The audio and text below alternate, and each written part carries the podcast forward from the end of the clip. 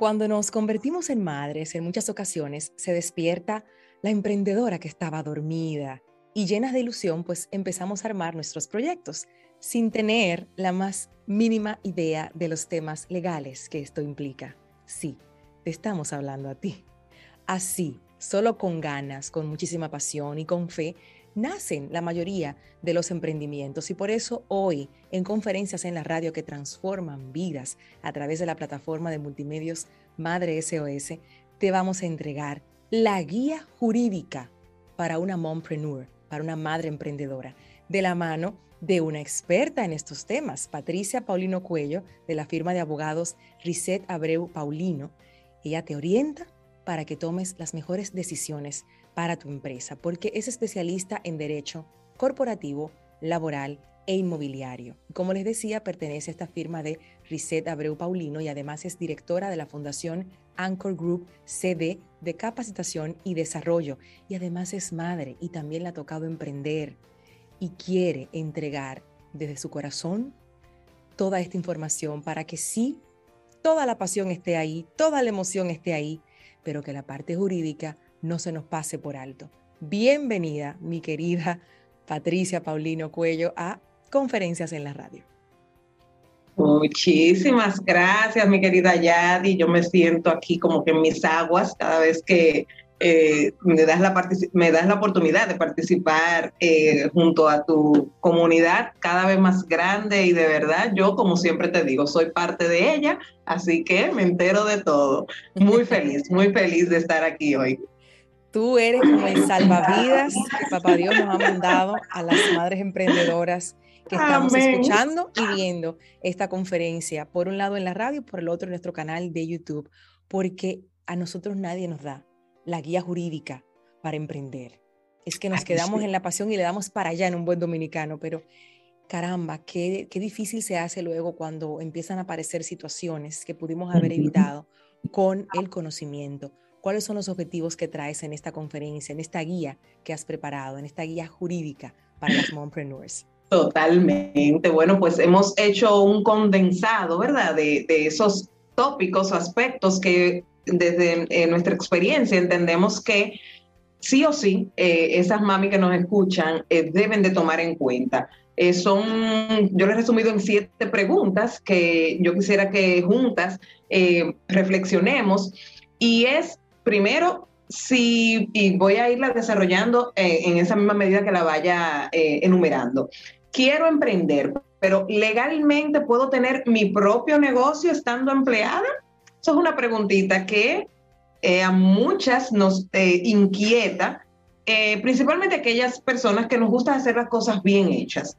todos sabemos que de la ilusión de ese empleo, cuando nos llaman, cuando nos contratan, cuando hablamos de esa eh, de todas esas características positivas que tenemos, dentro de ellas esa honestidad y esa hacer las cosas bien, pues es bueno que cuando finalicemos ese ciclo también, pues lo hagamos también por la puerta ancha, por la puerta grande. No hay por qué eh, salir mal, ni, ni terminar mal con esa persona que nos dio esa, esa gran oportunidad cuando queríamos un empleo. Ya ahora estamos en otra etapa donde entendemos que nuestras capacidades nos pueden abrir otras puertas y qué mejor que desde algo que nos apasiona y desde el emprendimiento. Sin embargo, para contestar esta pregunta, eh, yo les eh, sugiero que investiguen primero en su contrato laboral. ¿Qué decía en ese contrato cuando ustedes eh, muy entusiastamente lo firmaron? Mm. Mm, está prohibido establecer competencia en el área si eres una servidora pública, por ejemplo, o, dentro de lo público, algunos estamentos que taxativamente, o sea, a rajatablas te dicen no puedes hacer más nada que no sea trabajar aquí, puedes dar clases tal vez, puedes, em, qué sé yo, hacer cosas como altruistas, pero no puedes lucrarte de otras áreas porque puede entrar en conflicto con nuestro rubro. Entonces, importante nuestra, nuestra invitada hoy, Patricia, y forma parte del contenido que van a escuchar en la conferencia en la radio que a continuación nos va a entregar. Yo sé que ya con eso la gente dirá, uy, Nunca leí ese contrato ni las letras pequeñas, no tengo idea. Pero esa es una sola pregunta de las que va a desarrollar Patricia a lo largo de esta entrega que tiene hoy para nosotros. Una pausa muy breve para que tú busques lápiz y papel, para que le avises a todas tus madres emprendedoras o las que quieren emprender, para que no lo hagan sin esta información de tanto valor. Pausamos y volvemos enseguida.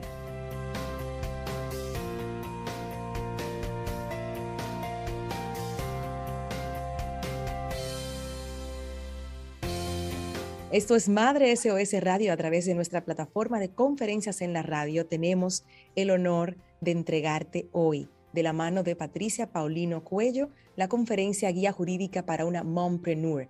A nuestra amiga Patricia Paulino Cuello la encuentran en Reset Abreu Paulino y también en Anchor Group CD, que es una fundación de capacitación y desarrollo.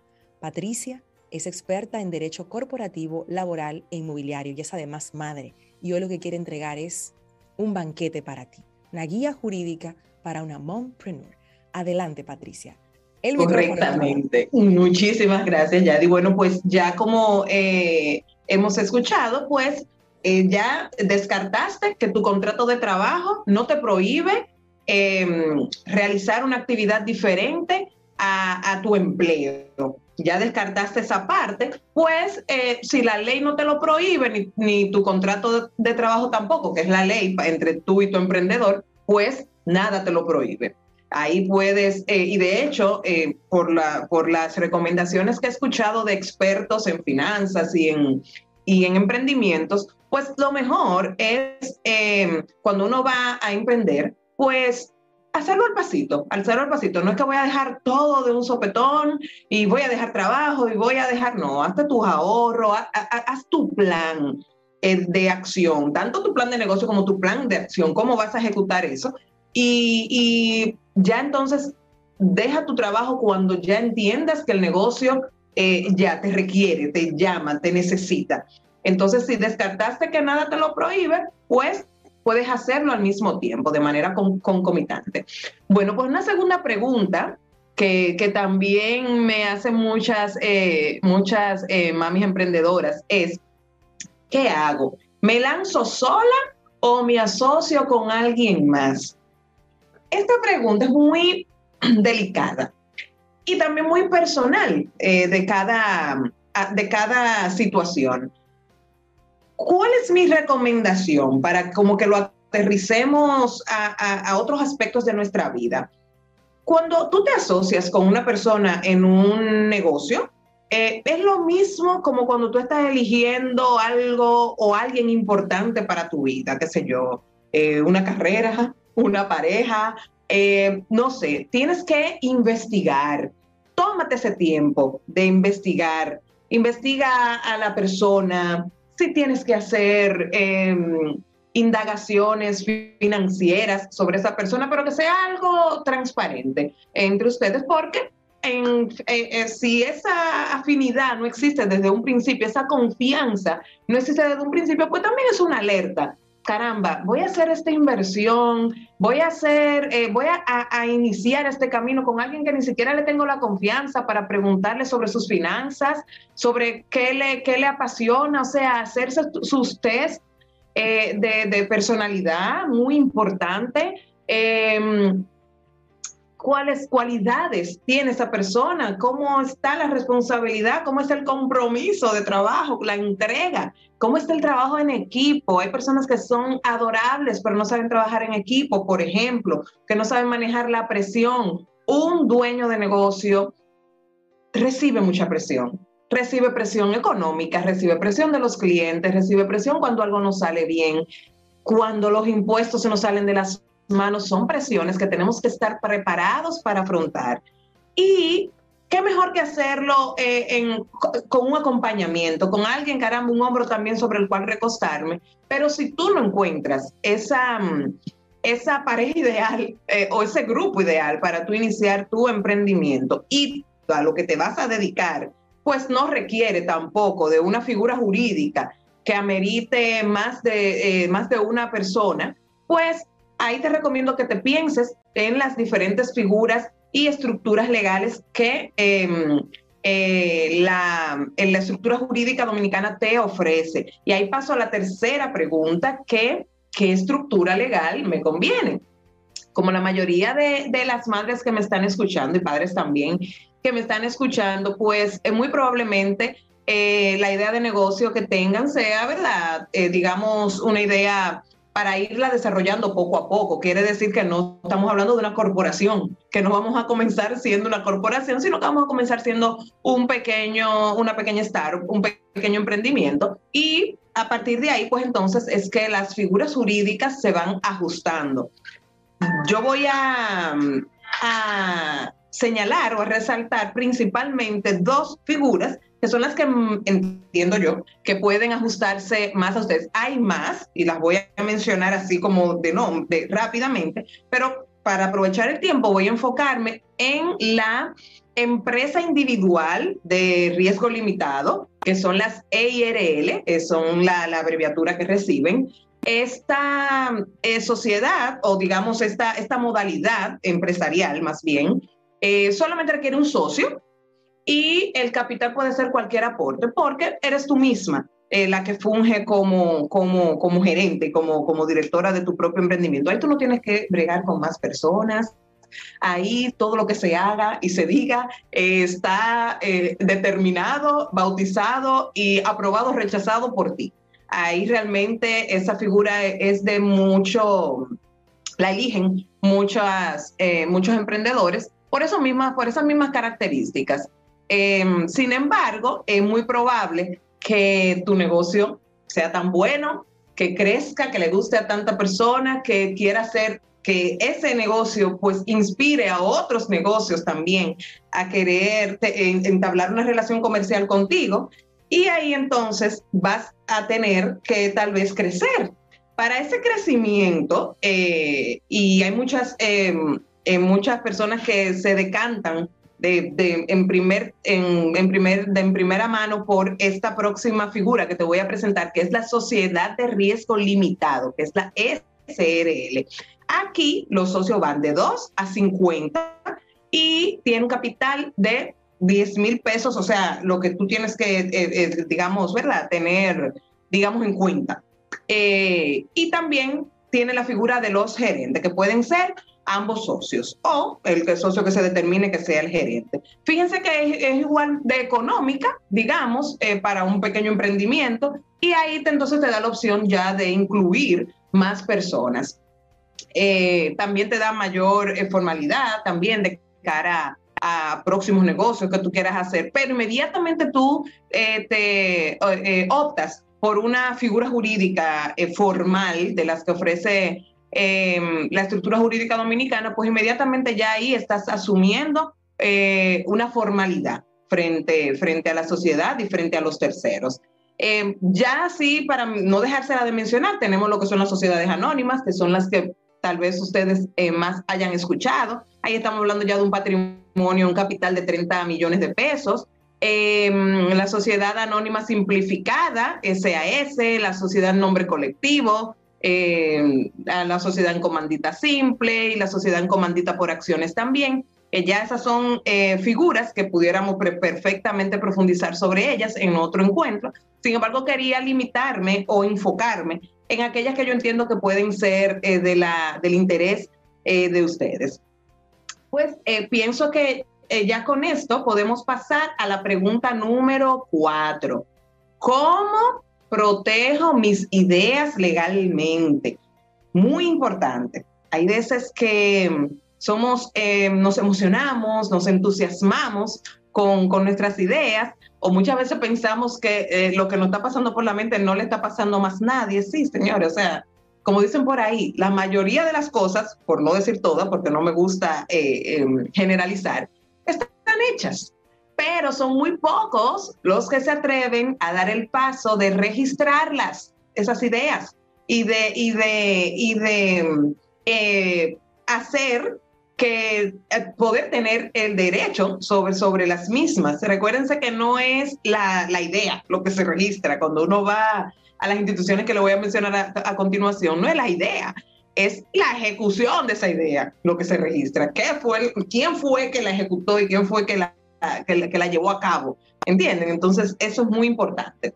Para eso tenemos en el país principalmente dos instituciones que son la ONAPI, que es la Oficina Nacional de Propiedad eh, Intelectual, y la ONDA, que es donde se registran, ¿verdad? Principalmente los artistas saben mucho, eh, los escritores y eso, que registran ahí sus, sus, eh, sus creaciones. Fíjense que es de creaciones que se habla. Entonces, es importante que ustedes conozcan estas instituciones para que inmediatamente sea un nombre comercial, sea, eh, qué sé yo, algún secreto de empresa, lo que sea, usted lo registre. Y eso, ya ese registro, pues le va a dar a usted esa titularidad sobre, esa, sobre ese nombre, sobre esa idea, sobre esa, esa creación que usted ha hecho. Muy importante que lo hagan. Aunque no tengan la estructura ya montada, mucha gente dice, Ay, pero yo ni, yo ni tengo local, yo ni yo, ni sé dónde voy a poner ese letrero, pero ya tienes el derecho, que es lo más importante. Ya tú utilizarlo, esa es tu prerrogativa. Eso eres tú que lo decides, pero es bueno que tengas tu derecho registrado claramente. Eh, vamos ahora a pasar a la sexta pregunta. ¿De cuáles profesionales sí o sí debo rodearme para estar tranquila legalmente? Bueno, eso va a depender mucho de emprendimiento en emprendimiento. Sin embargo, general, generalmente, eh, yo le recomiendo a, mis clientes que piensen primero, no necesariamente en crearse un pasivo laboral, que esa es una de las eh, preguntas que podemos ampliar ahora que tenemos un poquito más de tiempo, pero que ya hemos tocado en encuentros anteriores, y es el tema, el tema laboral. ¿Qué hago? ¿Contrato gente? No, todo va a depender de el esquema que tú tengas. Hay colaboraciones que sí o sí, pues necesitan ser empleados. Recuerden que mm, el derecho laboral es un derecho realidad, no es que yo diga o, pacte que esa persona, ah, sí, esa persona es, un, es una, es servicio que me da. Eh, eh, yo no estoy obligada a, toda, a todas las obligaciones laborales que, que surgen eh, en un empleo.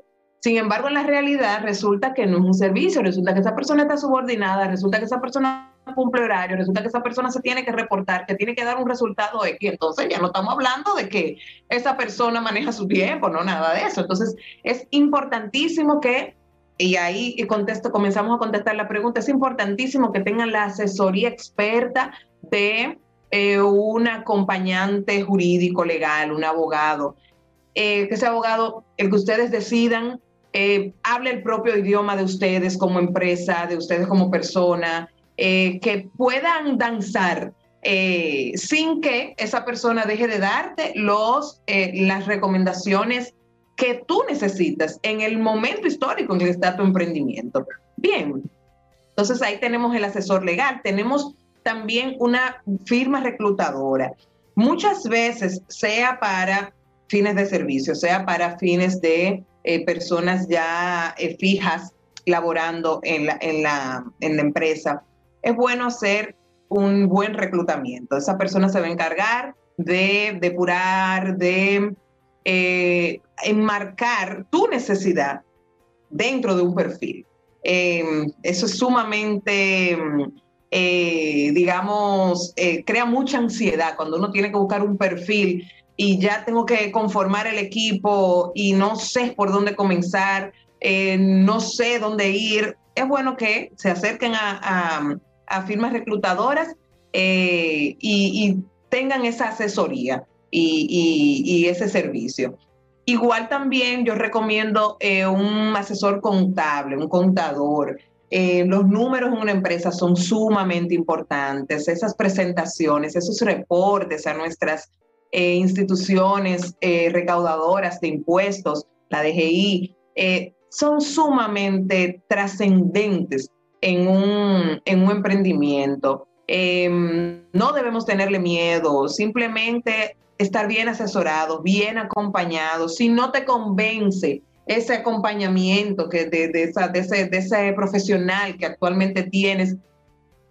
Hay muchos, hay muchos. Dedícate a buscar, tienes que hacer esa tarea, mamá, como emprendedora, porque por más sencillo que sea tu negocio, las cosas comienzan pequeñas y se convierten en una bola de nieve, que es lo que todas queremos, crecer, pero queremos crecer bien, queremos crecer saludables. Entonces, esos son como que esos tres pilares que se me ocurre que, deben de, que debes de tomar en cuenta para que tu emprendimiento esté como que tranquilo, para que tú te dediques a crear, para que tú te dediques a lo que tú sabes hacer.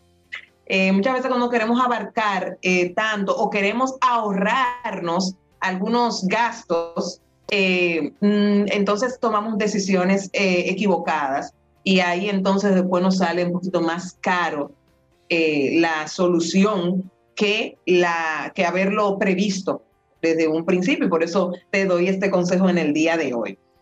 Tenemos la pregunta 7, que es justamente si contrataba empleados o profesionales técnicos independientes. En la pregunta anterior eh, les di una pequeña pincelada eh, del tema y ciertamente eh, todo va a depender de la, mm, tu perfil como emprendedora, de, de, lo que se trate. Hay, hay emprendimientos que solamente te requieren a ti. Eh, o sea, si tú no necesitas crearte un pasivo laboral, que es mi recomendación para un emprendedor, no se crean pasivos laborales tan temprano, porque luego tenemos temas de liquidación de personal, pago de doble sueldo, son cosas que, eh, riesgos laborales, son cosas que implican, implican gastos a los, a los emprendedores y que deben de cumplir también, de, optar por esa, por crearse ese pasivo laboral, deben cumplir con todas las los requerimientos que nuestro ordenamiento jurídico eh, manda cuando uno tiene a su cargo a un empleado. Entonces, em, si tú no, si tú entiendes, ya te sentaste a analizar tu plan de negocios y todo, todo lo que ello implica, y tú entiendes que tu estructura, no porque tú no quieras incurrir en esos gastos, sino porque sencillamente es una estructura pequeña que, que está dando sus pasitos y no es necesario crear su pasivo laboral, pues esa es mi recomendación, no te lo crees. Hay muchas figuras eh, que se pueden utilizar, personas que te ofrezcan servicios y sencillamente sea lo trabajado, eh, eh, lo, lo, pagado por lo trabajado, por lo recibido, eh, es decir, que ahí, por te repito, entra la figura de la asesoría, de una buena asesoría legal, para que tanto tú como la persona que te dé el servicio, pues estén ambos eh, muy tranquilos. Es decir, que eh, en ese aspecto todo va a depender de, todos esos elementos que te he estado, que te he estado indicando. Muchos también me preguntan, ay, yo soy muy de em, los acuerdos verbales ah, yo mando un correíto y ya con eso, pues ya nos pusimos de acuerdo.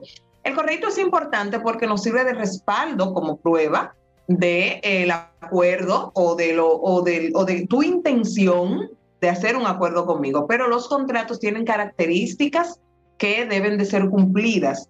Y yo recomiendo que hasta para lo más mínimo que usted vaya a realizar, que usted vaya a un servicio que vaya a acordar, una, mm, eh, colaboración que vaya a tener, una venta que vaya a hacer, una compra, eh, lo que sea, cualquier acuerdo que tenga que ver con tu emprendimiento, ponlo por escrito, ponlo por escrito, eh, porque em, lo escrito, o sea, ahí no hay forma de una persona alegar lo contrario. El contrato verbal, que es una modalidad de contrato, claro que sí, pero queda muy expensas de lo que cada parte diga que se dijo. Entonces, yo lo que les recomiendo a ustedes es que, eh, por mínimo que sea la transacción que estén haciendo, pónganla por escrito. Eh, ya ahí su asesor legal le va a dar eh, herramientas que podemos incluir en esos contratos que te protegen a ti como, como emprendedora, protegen tu marca, protegen tu idea. Hay muchos elementos que podemos utilizar que son de beneficio eh, para ti como, como, como, como emprendedora y como una persona que está haciendo un esfuerzo para sacar adelante un producto, una idea, un servicio, y eso merece, eso merece em, tomar las cosas en serio y poner todo organizado, no, mire, esto fue el acuerdo, este acuerdo tiene la vigencia X, eh, lo que se acordó fue esto, esto y esto, esto no entraba dentro de mi, del acuerdo que nosotros hicimos, por lo tanto yo no estoy obligada a, darle tal o cual cosa. Es decir, que siempre es importante esa claridad eh, en materia contractual y, y, relaciones de negocios.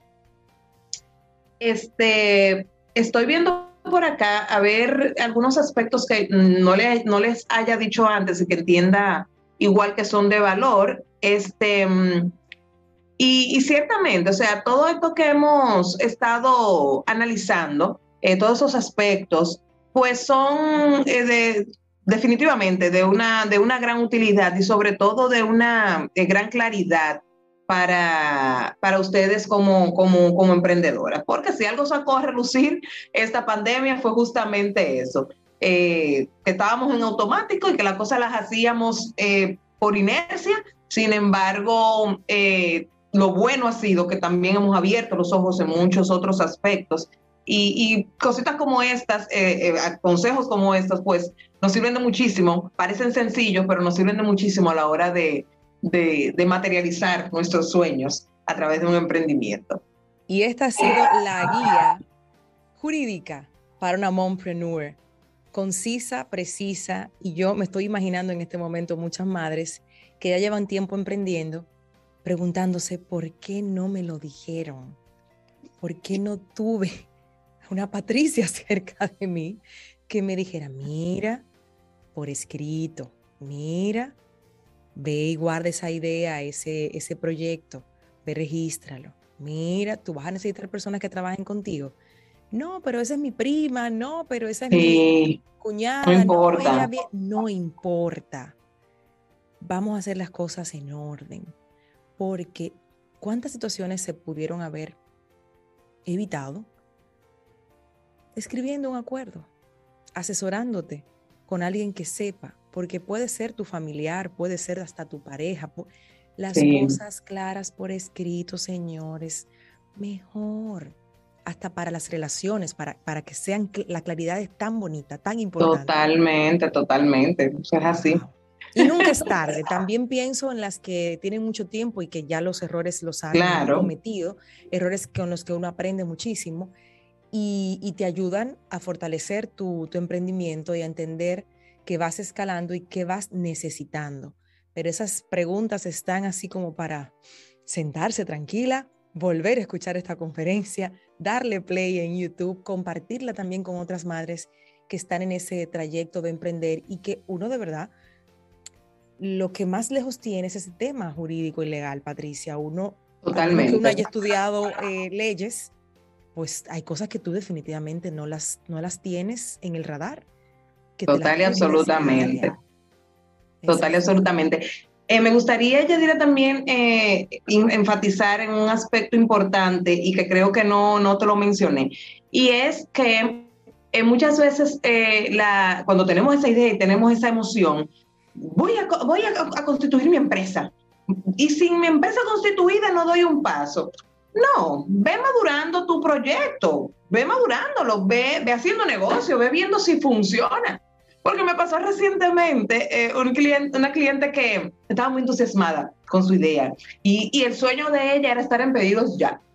Y si, y si no tengo la empresa constituida, no estoy en pedidos ya, digo yo, eso está perfecto. Y vamos a constituirte la empresa con la modalidad, según lo que tú me planteas, de lo que tú, eh, la que más se, se, se adapte a tu emprendimiento. Pero ve creando las ventas, ve creando la clientela, porque ¿qué tú haces luego de que tú constituyas una empresa? Que dicho sea de paso, mis queridas, las empresas son personas jurídicas, son eh, es como una ficción que hace la ley. Imagínense una persona como que sin brazos ni piernas, que los brazos y piernas de esa persona eres tú, gerente, ¿entiendes?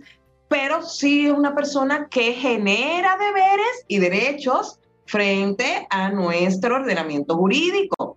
Entonces no podemos, por emociones que tengamos, estar constituyendo empresas de una manera eh, eh, a la ligera, de una manera hasta cierto punto irresponsable porque tú dirás, ah, pero yo puedo incluso hacer negocio después con esa persona jurídica más adelante. Pero esa no es la idea de una, de una empresa. La idea de una empresa es llegar a suplir una necesidad que, que hay en la sociedad, qué cosa más bella esa que tú estás em, aportando al desarrollo de tu país, a tu desarrollo económico. Mientras más empresas hay, pues que eso quiere decir que la economía pues también está fluyendo y por ende todos nos estamos beneficiando, pero tenemos que tener muy claro las responsabilidades que conlleva la misma. Esas presentaciones ante la DGI, esa, esos registros mercantiles que son previos a la, a la, a la, al depósito también en la Cámara de Comercio, que es la que el órgano que va a validar que esos gerentes eh, sean quienes son, que realmente existan, que realmente sean las personas que dicen ser, que todos esos estatutos, que toda esa, que esa acta haya sido convocada legalmente. O sea, son muchos aspectos, mis queridas, que tenemos que tener en cuenta y no abocarnos. Es mi mayor consejo y yo sé que muchos abogados tal vez no le van a decir esto porque realmente es parte del negocio, ¿verdad? Eh, eh, pues sí, ven, vamos a constituir todo lo que haya que constituir, pero yo soy de los profesionales que creen en el consejo, en lo que, en lo que te convenga a ti como, como, como persona, y no solamente en el lucro, porque el lucro va a venir de, muchas vías. Entonces, quiero darle ese consejo, claro que sí, la ética ante todo. Quiero darle ese consejo de que antes de que se decidan ya a, a constituir su empresa bajo la figura de las que yo le mencioné, la que más se adapta a ustedes, piénsenlo bien eh, se trata de, estoy, estoy asumiendo un hijo, estoy asumiendo una persona nueva, literalmente. Y tengo que responder ante ella legalmente cualquier situación como gerente. Claro, estoy eh, apartando de mi patrimonio, ¿verdad? A la empresa. Cuando constituyo una empresa, pues estoy apartando mi patrimonio personal de Patricia, lo estoy apartando pues del patrimonio de la empresa, que es otra persona. Y eso es, es decir, sí, con esto le quiero decir que si usted asume un compromiso contractual de negocios con una persona, eh, la persona está asumiendo ese compromiso no con Patricia, lo está asumiendo con la empresa. ¿Entienden? Ah, pero tú eres la dueña de esa empresa. Tú, no, yo soy la gerente de esa empresa. Y como tal, tengo mis obligaciones, evidentemente, comerciales, que me, que me obliga la ley, pero como persona física, yo soy otra persona Tú no puedes ir a mi casa a decir, mira, eh, eh, vende esos cuadros y págame. No, porque ese es el patrimonio de mi casa. el patrimonio De, Patricia. El patrimonio de mi empresa es el patrimonio que yo le dije a ustedes con la que se constituye una empresa. Y con lo que tiene, con lo que tenga esas cuentas de esa empresa y así. Entonces, es bueno, es bueno que tengamos esa parte muy clara. Eh, y, también que sepamos que es una manera también de tú proteger tu patrimonio personal, pero que es una responsabilidad, mis queridas. Entonces, tenemos que estar conscientes de ello antes de eh, dar el paso. A esa sí dijeron, claro. Cuando yo empecé a emprender estaba como persona física. Todas las cosas eran como persona física y alguien me dijo, ya mira, tú no estás protegiendo así tu patrimonio. Correcto. Esa fue una de las razones por las que me constituí, pero luego veo que también todas esas responsabilidades con la dirección de impuestos, la TCS en el caso de que aplique, Infotep y todo, todo eso, tienes que llevar un orden y, es, y para eso probablemente necesites ayuda de un contable. Es lo más recomendable como tú bien apuntaste durante la conferencia. Y, recuerdo también que en, la, en el registro mercantil eh, son minuciosos. ¿Cuál es tu razón social? ¿A qué te estás dedicando? ¿Qué es lo que tú puedes facturar a nombre de esa empresa que tú estás abriendo? Porque no es que tú vas a abrir una empresa de X rubro y vas, a, hacer de todo. Exacto. Señores, no. Me tomó un tiempo agregar a Madre SOS el rubro de las capacitaciones, de los talleres, que es otro mundo. Totalmente. porque es educación, que no es lo mismo que facturar una cuñada en la radio, una cuña en el programa de, en, la web, en la web o en las redes sociales, no es lo mismo. Esa es la realidad. Uno va aprendiendo en el camino que es lo más bonito y lo más importante también. Pero como tú bien apuntaste, y muy importante, nunca es tarde para adecuarnos, para, para encarrilarnos por, por donde debemos ir, eh, para tener la información y hacerlo mejor, nunca es tarde. Así que busquen la ayuda, busquen el, acompañamiento y dedíquense a lo que a ustedes les apasiona. Eh, que fue lo que motivó ese emprendimiento. Y lo demás, pues hay que, hay que dejarse acompañar.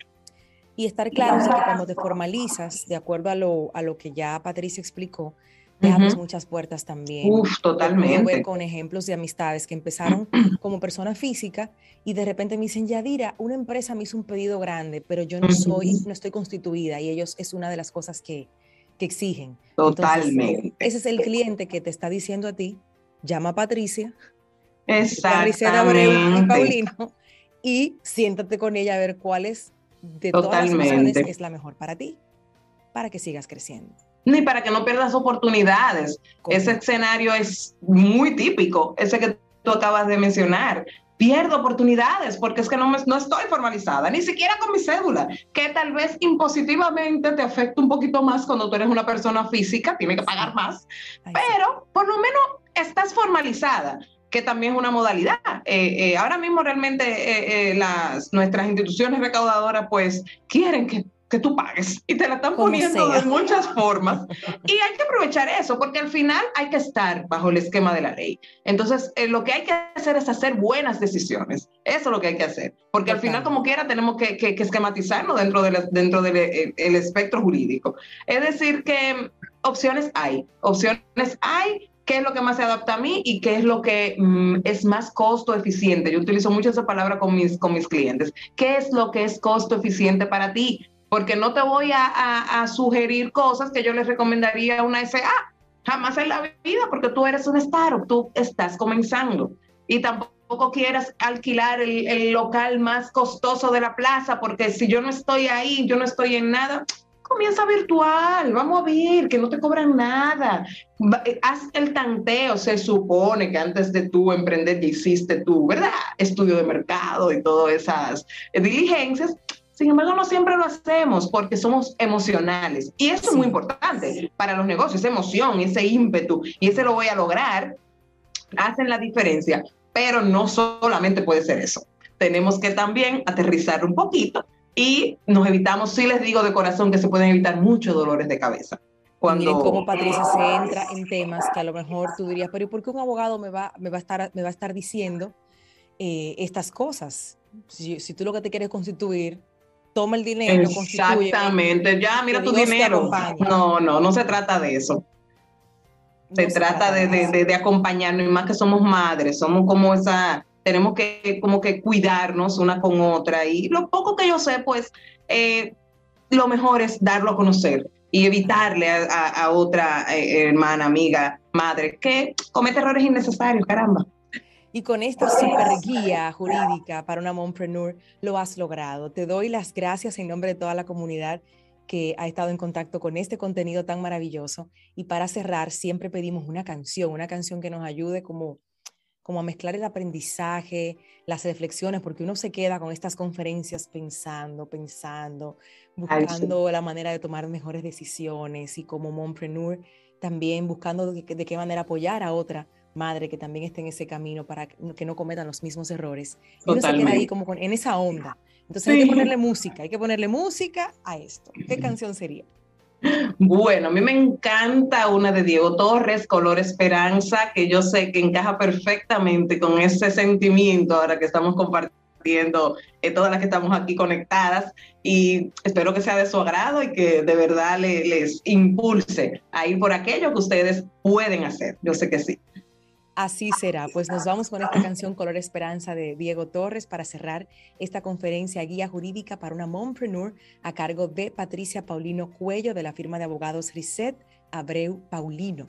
Ella te orienta para que tomes, ya escuchaste, las mejores decisiones en tu empresa. Gracias, Patricia. Un abrazo, gracias a ustedes. Hasta la próxima. Muchísimas gracias.